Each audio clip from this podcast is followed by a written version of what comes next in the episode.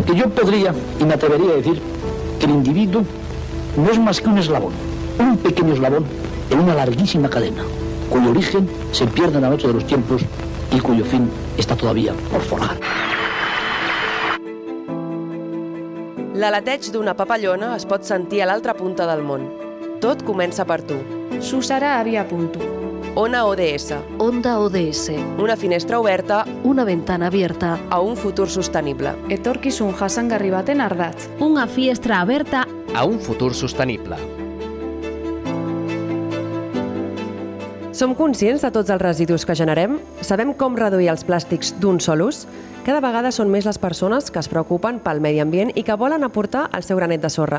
També les empreses i institucions treballen al voltant de la reducció de residus. Però d'on sorgeix aquest moviment? Avui tenim amb nosaltres a l'Ester Penyarrubia, una activista en Residu Zero que fa molts anys que va començar a fer xerrades al voltant d'aquesta temàtica. Hola Esther, benvinguda i moltes gràcies per ser avui aquí amb nosaltres. Hola, bon dia.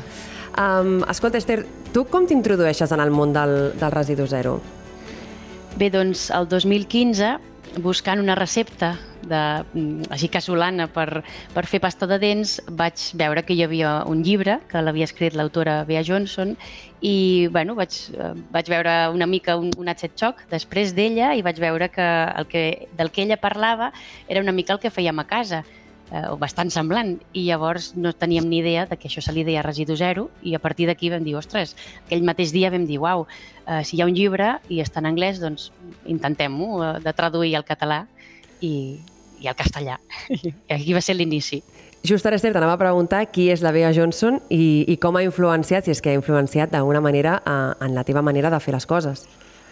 Bé, doncs, quan vam parlar, vam fer la presentació del llibre eh, al setembre del, del 2016, va sortir en català i just un any després en castellà, llavors vam fer la presentació tant a Barcelona com a Madrid, aquests dos anys consecutius amb ella, doncs va ser un plaer poder parlar directament no? amb una persona que fa el mateix que tu, té els mateixos objectius però a l'altre cantó del món. No? Ella viu als Estats Units i, bueno, al final està molt bé poder compartir idees i, i, i dubtes no? Que, que et sorgeixen i bueno, jo sé que és un referent per molta gent i és un honor haver-la pogut conèixer. Digues, digues. Um, no, t'anava a preguntar, um, tu ja de manera natural, diguéssim, um, ja reduïes els, els residus o, o no en generaves de residus i quan vas conèixer no, aquest llibre de, de la Bea Johnson, com has dit, et vas adonar que això tenia un nom, no? Um, no sé si arrel de, del llibre vas començar a reduir més encara o si, ha estat, si és molt difícil reduir els residus uh, a casa.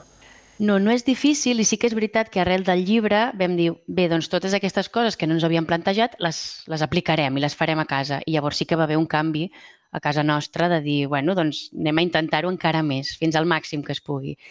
I al final és tenir ganes de fer les coses és la clau de l'èxit.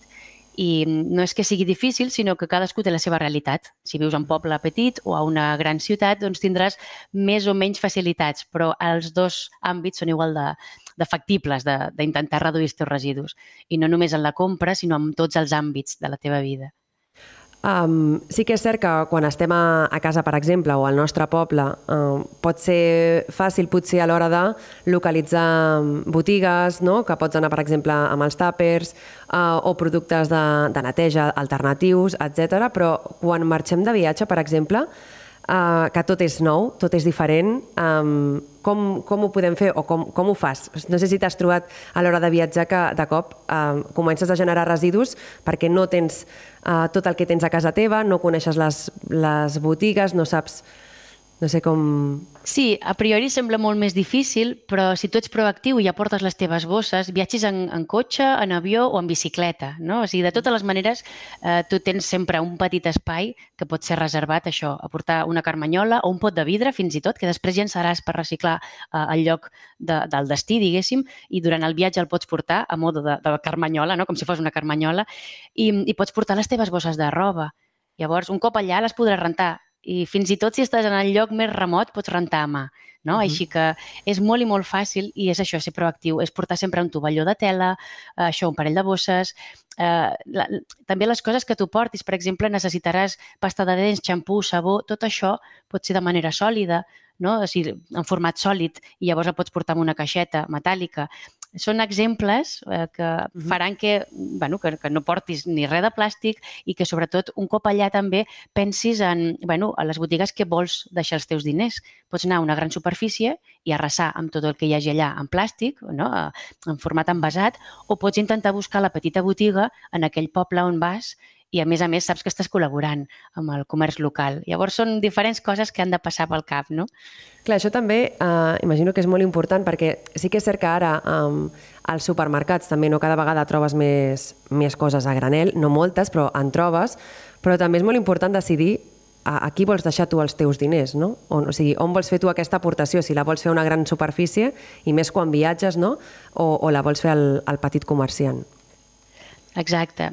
Si nosaltres votem cada cop que estem comprant o consumim, estem votant, no només cada quatre anys a nivell polític, sinó a nivell diari i com a individu, no? com a eh, consumidors, doncs tenim aquest poder i podem dir aquesta gran marca m'encanta o no, o prefereixo el productor local d'aquell poble on vaig o del meu poble on te visc. Uh -huh. Llavors, eh, és això. I també, sobretot, pensar en, en quin format m'estan venent aquell producte que jo vull vull les taronges i que ja vinguin una, en una bosseta o les agafaré jo amb la meva mà o, o les agafarà la persona no? Uh -huh. que, que estigui en aquell establiment, però me les ficaran en la, en la meva bossa. Llavors, tots són petits detalls que sumaran.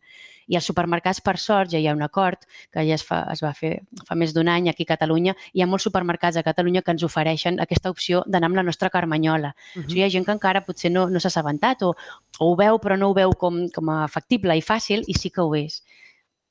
Jo crec, bueno, recordo, jo abans del, del, de la Covid sí que anava al, amb, amb tàper, bastant, a la carnisseria, etc. I quan va, bueno, quan va sorgir la, la pandèmia sí que és cert que molts llocs em deien no, no, no podem agafar res d'exterior no? i ficar-ho dins i, i guardar-t'ho, però sí que és cert que ara bueno, tot això ja s'ha normalitzat Aleshores... Sí, en realitat anem fent un pas enrere, dos endavant, mm. un enrere, dos endavant. Llavors també hi ha empreses o entitats que, que diuen no, no, política interna, nosaltres no t'acceptem la carmanyola. Mm. Però doncs me'n vaig a un altre, que sí que l'ofereixi, o el petit comerç normalment sempre, no, sempre mm. l'accepta. Um, escolta, Esther, tu ets mare? Um, no sé si el fet de ser mare, tenir canalla, uh, ha estat un, un gran hàndicap a l'hora de reduir residus o de no generar residus?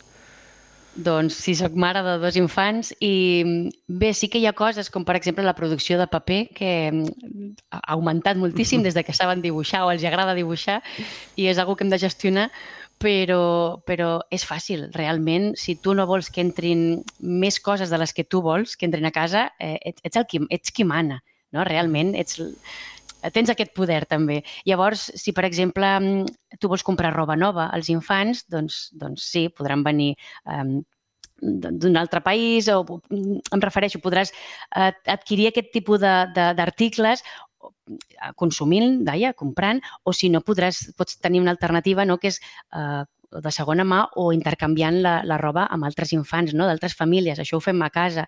Llavors, en vuit anys i mig eh, que té el, la gran a casa, gairebé no hem comprat roba.